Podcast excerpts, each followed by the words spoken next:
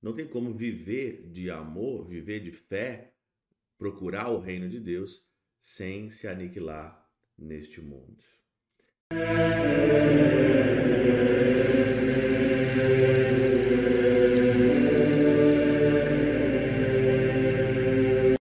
Em nome do Pai, do Filho e do Espírito Santo. Amém. Olá, meus queridos amigos, meus queridos irmãos, encontramos mais uma vez aqui no nosso Teoses, Viva de Coriés, do Percor Maria, nesse dia 31 de outubro, hoje o nosso último dia aqui do mês de outubro, nessa terça-feira é feriado aqui na Alemanha, é o feriado aqui dos protestantes, né, da reforma protestante, que é muito, muito forte aqui na Alemanha, né?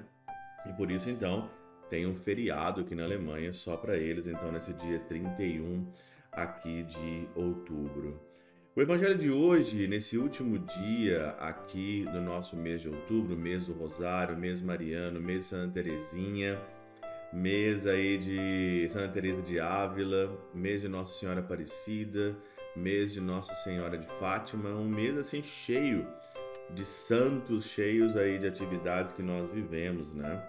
E o Evangelho fala sobre uma semente, né? Lucas, no capítulo 13, versículo 18 a 21, fala sobre a semente. A semente, ela é semelhante ao reino de Deus, né? Comparado ao reino de Deus. É a semente de mostarda, que é pequena, mas quando ela cresce, ela fica a maior árvore que possa existir. E depois a outra parábola, comparada também ao reino de Deus, é a parábola que então do fermento que uma mulher tomou e misturou em três medidas de farinha até que ficasse tudo levedado. Muito bem. Grão de mostarda, o que, que significa então esse grão de mostarda? Nós podemos comparar o grão de mostarda, segundo aqui Santo Ambrósio na Catena Áurea, nós podemos comparar o, rei, o reino dos céus como um grão de mostarda e também nós podemos comparar a fé como também um grão de mostarda. Olha aqui o que diz é, Santo Ambrósio. O grão de mostarda parece também uma outra passagem onde é comparado à fé. Logo, se o reino dos céus é como um grão de mostarda, a fé como um grão de mostarda, certamente a fé é o reino dos céus dentro, é, é o reino dos céus que está dentro de nós. Então a fé que você tem é como se fosse de fato um grão de mostarda que você não vê, mas em diversas adversidades da vida você vai ver o poder dela. E olha o que ele diz: o grão de mostarda, de certo, é coisa simples e de pouco valor. Mas quando começa a ser debulhado, difunde a sua força. Também a fé, no começo parece simples, mas depois que é debulhada nas adversidades, espalha a graça de sua virtude. E é verdade. Nós que somos cristãos, nós temos uma vantagem, e eu digo isso com toda a propriedade, diante do mundo todo que talvez não tenha a fé em Jesus Cristo como nós temos.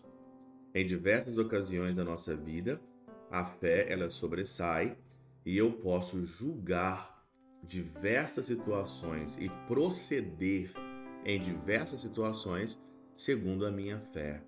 A fé também, como um grão de mostarda, é como se tivesse um óculos. Aqui está aqui o meu óculos e se eu tirar o meu óculos, eu enxergo de fato um pouco embaçado e eu uso o óculos para enxergar bem. A fé é o óculos aonde você consegue enxergar bem o mundo, enxergar bem as pessoas. E se você não enxergar bem, você corre o grande risco de cair no buraco. E quantas pessoas, por não enxergar bem, caem de fato no buraco? E olha aqui ainda o que diz mais Santo Ambrósio: os grãos de mostarda são os mártires. Tinham o odor da fé, mas oculto. Veio a perseguição, foram moídos pela espada e pelos confins do mundo inteiro espalharam o grão do seu martírio. Olha que interessante, né?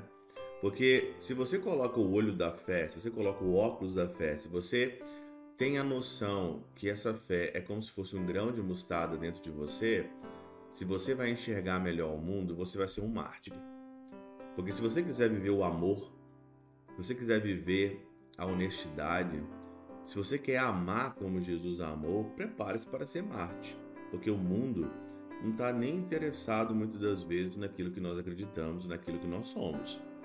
Então, enxergar, fazer a semente crescer em nós, ela tem uma consequência. E qual consequência é essa?